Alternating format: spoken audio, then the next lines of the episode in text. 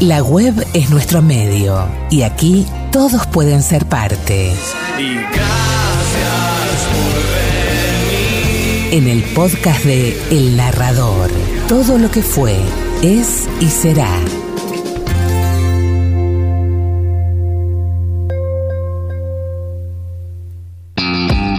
Aquí el viento no se lleva ni una vocal, porque las palabras permanecen y la música es el marco ideal. El narrador, todo lo que fue, es y será. Una noche de cerveza caliente y mujeres frías. Me mordió un libro en un oscuro callejón de mala muerte.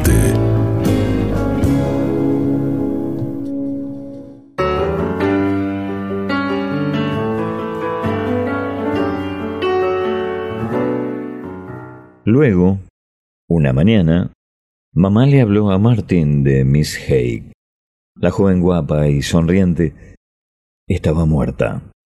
Había fallecido en un accidente de automóvil en Glen Falls.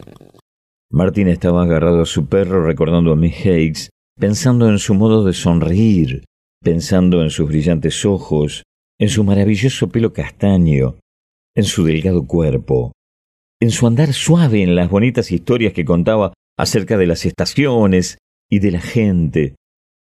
Ahora está muerta. No sonreiría ni contaría historias nunca más, porque estaba muerta. ¿Qué hacen en la tumba, mamá? ¿Debajo del suelo? Nada. ¿Quieres decir que se limitan a estar tendidos allí? A descansar allí, rectificó mamá. ¿A descansar allí? Sí, dijo mamá. Eso es lo que hacen. No parece que tenga que ser muy divertido. No creo que lo sea. ¿Y por qué no se levantan y salen a dar un paseo de cuando en cuando si están cansados de estar allí? Bueno, ya has hablado bastante por hoy, dijo mamá. Solo quería saberlo. Pues ahora ya lo sabes. A veces creo que Dios es tonto. Martín. Pero Martín estaba lanzado. ¿No crees que podría tratar mejor a la gente y, y no obligarla a permanecer allí tendida sin moverse? ¿No crees que podía encontrar un, un sistema mejor? Cuando yo le digo a Torri que se haga el muerto, lo hace durante un rato, pero cuando se cansa mueve la cola y parpadea y le dejo que se levante y salte a mi cama. Apuesto lo que quieras a que esas personas que están en la tumba les gustaría poder hacer lo mismo. ¿Verdad, Torri? Y Torri ladró. Basta, dijo mamá en tono firme. No me gusta que hables de esas cosas. El otoño continuó. Torri corrió a través de los bosques, a lo largo de la orilla del río, por el cementerio, como era su costumbre, y arriba y abajo de la ciudad sin olvidar nada. A mediados de octubre, Torri empezó a obrar de un modo muy raro. Al parecer, no podía encontrar a nadie que viniera a visitar a Martin. Nadie parecía prestar atención a su cartoncito. Pasó siete días seguidos sin traer a ningún visitante. Martin estaba profundamente desilusionado por ello. Mamá se lo explicó. Todo el mundo está ocupado, hijo mío. La guerra y todo eso. La gente tiene otras preocupaciones para andar leyendo los cartoncitos que un perro lleva colgado al cuello. Sí, dijo Martín. Debe ser eso. Pero la cosa era más complicada. Torri tenía un extraño brillo en los ojos, como si en realidad no buscara a nadie o no le importara o algo algo que Martin no conseguía imaginar. Tal vez Torri estaba enfermo. Bueno, al diablo con los visitantes. Mientras tuviera Torri, todo iba bien. Y entonces un día, Torri salió de casa y no regresó. Martin esperó tranquilamente al principio, luego nerviosamente y luego ansiosamente. A la hora de cenar oyó que papá y mamá llamaban a Torri. No ocurrió nada. Fue inútil. No hubo ningún sonido de patas a lo largo del sendero que conducía a la casa, ningún ladrido desgarró el frío aire nocturno. Nada. Torri se había marchado. Torri no iba a regresar a casa nunca. Unas hojas cayeron más allá de la ventana.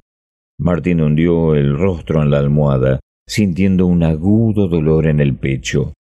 El mundo estaba muerto. Ya no había otoño porque no había ya ninguna piel que lo trajera a la casa. No habría invierno porque no habría unas patas humedecidas de nieve, no habría más estaciones, no habría más tiempo. El emisario se había perdido entre el tráfago de la civilización, probablemente aplastado por un automóvil, o envenenado, o robado, y no habría más tiempo. Martín empezó a sollozar. No tendría ya más contacto con el mundo. El mundo estaba muerto. Martín se enteró de que había llegado la fiesta de todos los santos por los tumultos callejeros. Pasó los tres primeros días de noviembre tumbado en la cama, mirando al techo, contemplando en él las alternativas de luz y de oscuridad. Los días se habían hecho más cortos, más oscuros. Lo sabía por la ventana. Los árboles estaban desnudos, el viento de otoño cambió su ritmo y su temperatura, pero solo era un espectáculo en la parte exterior de su ventana. Nada más. Martin leía libros acerca de las estaciones y de la gente de aquel mundo que ahora no existía. Escuchaba todos los días, pero no oía los sonidos que deseaba oír. Llegó el viernes por la noche. Sus padres iban a ir al teatro. Miss Starkins, la vecina de la casa contigua, se quedaría un rato hasta que Martín cayera dormido y luego se marcharía a su casa. Mamá y papá entraron a darle las buenas noches y salieron al encuentro del otoño. Martín oyó el sonido de sus pasos en la calle. Miss Tarkin se quedó un rato y cuando Martín dijo que estaba cansado, apagó todas las luces y se marchó a su casa. A continuación, silencio. Martín permaneció tendido en la cama contemplando las estrellas que se movían lentamente a través del cielo. Era una noche clara, iluminada por la luz de la luna. Una noche para vagabundear con Torri a través de la ciudad, a través del dormido camposanto, a lo largo de la orilla del río, cazando fantasmales sueños infantiles. Solo el viento era amistoso. Las estrellas no ladraban, los árboles no se sentaban sobre sus patas traseras con expresión suplicante, Solo el viento agitaba su cola contra la casa de cuando en cuando. Eran más de las nueve. Si Torri regresaba ahora a casa trayendo con él algo del mundo exterior, un cardo empapado en escarcha o el viento en sus orejas, si Torri regresara. Y entonces, en alguna parte, se produjo un sonido. Martin se incorporó en la cama temblando. La luz de las estrellas reflejó en sus pequeños ojos, tendió el oído, escuchando. El sonido se repitió. Era tan leve como una punta de aguja moviéndose a través del aire a millas y millas de distancia. Era el fantástico eco de un perro ladrando. Era el sonido de un perro acercándose a través de campos y arroyos, el sonido de un perro corriendo, lanzando su aliento al rostro de la noche, el sonido de un perro dando vueltas y corriendo. Se acercaba y se alejaba, crecía y disminuía, avanzaba y retrocedía, como si alguien lo llevara cogido de una cadena, como si el perro estuviera corriendo y alguien le silbara desde atrás, y el perro retrocediera dando la vuelta y echara a correr de nuevo hacia la casa. Martin sintió que la habitación giraba a su alrededor y la cama tembló con su cuerpo. Los muelles se quejaron con sus vocecitas metálicas. El débil ladrido siguió avanzando, creciendo más y más. Torri, ven a casa. Torri, ven a casa, Torri, muchacho. Torri, ¿dónde has estado, Torri? Otros cinco minutos, cada vez más cerca, y Martin pronunciando el nombre del perro una y otra vez. Perro malo, perro malvado, marcharse de casa y dejarme solo tantos días. Perro malo. Perro bueno, ven a casa. Torri, ven a casa y Cuéntamelo todo. Las lágrimas cayeron y se disolvieron sobre el edredón. Más cerca ahora, muy cerca, en la misma calle ladrando. ¡Torri!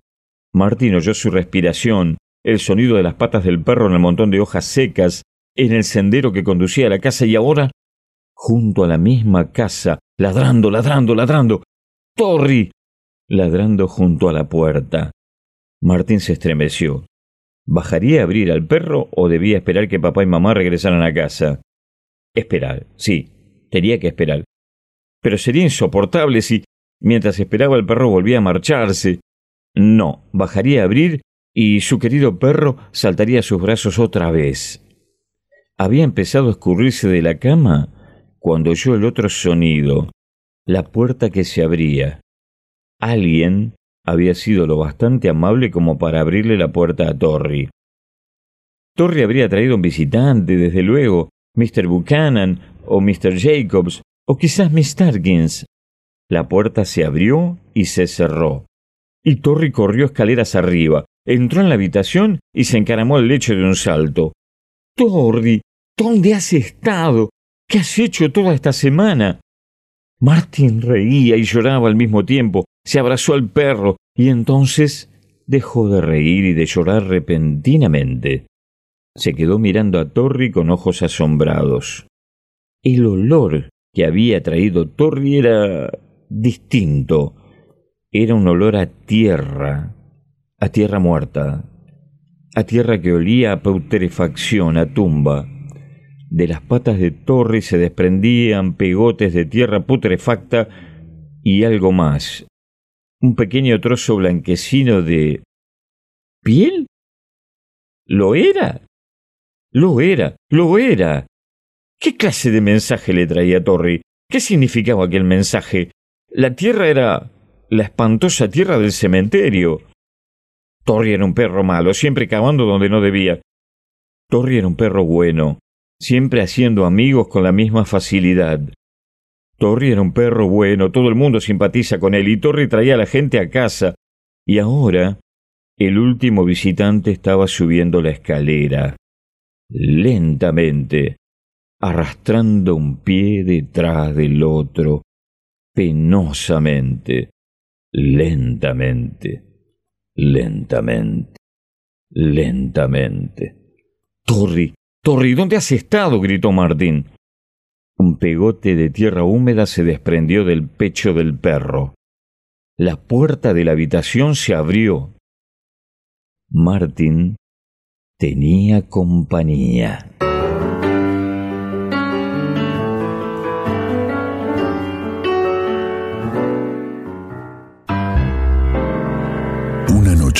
De cerveza caliente y mujeres frías. Me mordió un libro en un oscuro callejón de mala muerte.